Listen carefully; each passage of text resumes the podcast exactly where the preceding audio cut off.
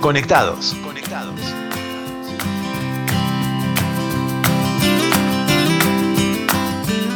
Para nuestra sociedad, la juventud es una etapa de transición entre la edad de la infancia y la adultez. Es cierto que hoy la adolescencia se va extendiendo cada vez más. Esto tiene que ver con las actitudes, tiene que ver con formas de pensar, con formas de sentir, con formas de moverse, esta gran diversidad cultural que tienen los jóvenes, las formas de vida. Y ahí es donde arman las tribus urbanas, los mundos sociales. Es apasionante pensar en los adolescentes, en los jóvenes, porque ellos se quieren llevar el mundo por delante, ellos quieren vivirlo de la mejor manera, ellos quieren vivir el ahora, el presente. Pero para poder vivirlo mejor, ellos no se piensan solos. Es muy raro encontrar un adolescente, un joven, que se aísle y esté solo. En general, la adolescencia se trata de generar grupos, de tener pandillas, de pertenecer. Hay muchas maneras de pertenecer. Yo he participado de movimientos juveniles donde los jóvenes estaban siendo preparados para ser líderes, para formarse, para amar la vida, y sin embargo no podían escapar de esos códigos, de esos lineamientos que son para todos los adolescentes.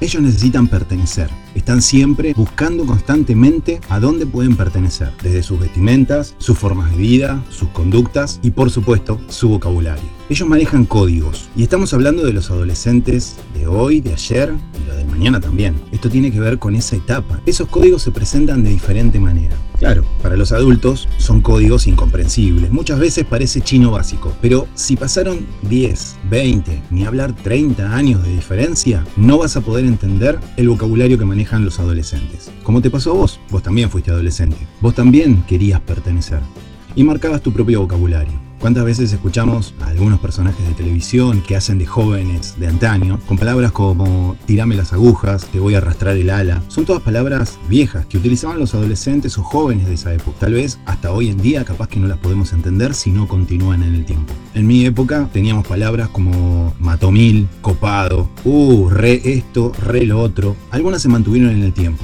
y otras que empezaron a aparecer con un cambio de tono, con un cambio de significado, como la palabra boludo. La palabra boludo siempre fue un insulto. Pará, no seas boludo, pará, boludo de mierda. Pero hace un tiempo los jóvenes empezaron a usar esa palabra como reemplazo de la palabra amigo. Eh, boludo, vení, tomate un mate. Hay palabras que cambian el significado. Hoy en día podemos escuchar a jóvenes decir altas llantas. Y no están hablando de que son ruedas de neumáticos enormes.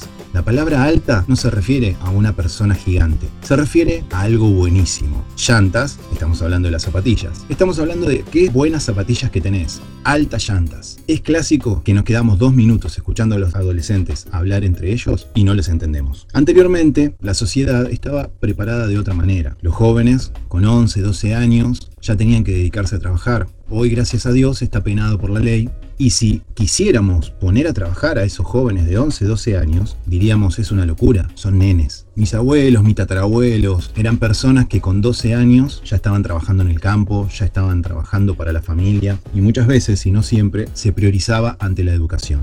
Hoy los jóvenes, cada vez más chicos y cada vez más grandes, extienden la adolescencia y de esta manera siguen en la búsqueda de sus códigos. Hoy podemos escuchar palabras como XD, colta, lag y no sabemos qué significan. Son palabras que muchas veces vienen de abreviaturas del inglés. La palabra LOL, por ejemplo, viene de un acrónimo que significa risas a carcajadas. Su uso mayormente es en internet, pero no vamos a dejar de escuchar a jóvenes diciendo LOL. WTF, what the fuck. Este es un vulgarismo inglés también, ¿no?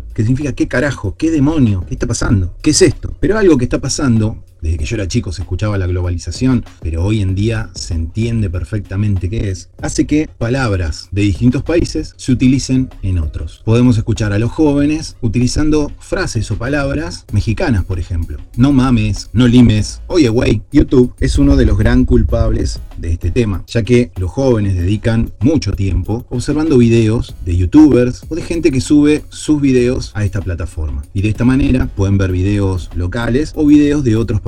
Las redes son el mayor problema que genera que esto suceda. Desde Instagram, Twitter, con sus hashtags, sus tendencias, Facebook, Snapchat, todo lo que tenga chat hace que hoy en día los jóvenes utilicen estilos nuevos o expresiones que muchas veces no se escuchan en esta zona. Obviamente siguen variando entre distintos lugares. Un barrio puede tener sus códigos, otro barrio puede tener el otro, un país uno, un país otro. Cuando yo era chico, hubo un graffiti en una casa muy blanca que estuvo fácil 10 años. Esta casa estaba ubicada en un sector por donde pasaba el micro que llevaba a la mayoría de los adolescentes de distintas escuelas. Este graffiti eran dos palabras. Fuiste chola. Vaya a saber uno quién era chola, pero evidentemente alguien decidió despedirla, ¿no es cierto? La cosa es que durante mucho tiempo y durante mi adolescencia, capaz que hoy inclusive podría llegar a escucharlo, en mi barrio, en mi zona, hay un modismo que reemplaza al, al piste perdiste. Fuiste chola. Es ese. Durante mucho tiempo ese graffiti marcó mi vida y el fuiste chola se hizo parte mía. Lo malo que tienen estos chats y que se viene viendo hace mucho es que los jóvenes prefieren, eligen este tipo de comunicación. Esto hace que el lenguaje vaya variando, desde la omisión de acentos, la omisión de algunas reglas ortográficas, hasta la simplificación en palabras. Para escribir más rápido, para poner más contenido, se decide abreviar las palabras. What the fuck se escribe WTF y la comunicación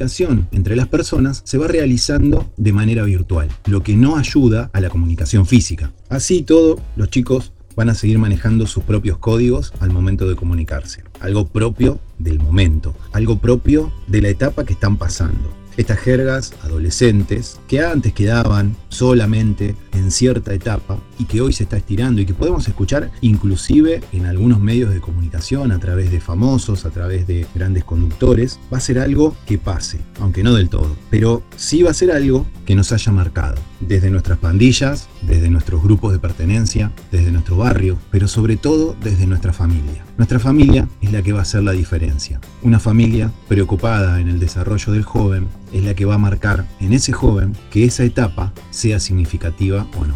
Si vos te sentiste tocado con todo esto, si vos reconociste alguna de las palabras que yo nombré, si vos te acordás de algunas más, escribinos. Ya sabes, podés seguirnos en Instagram, podés escucharnos aquí, en Spotify o en otras plataformas más, pero no te pierdas los próximos episodios de. Conectados. Conectados.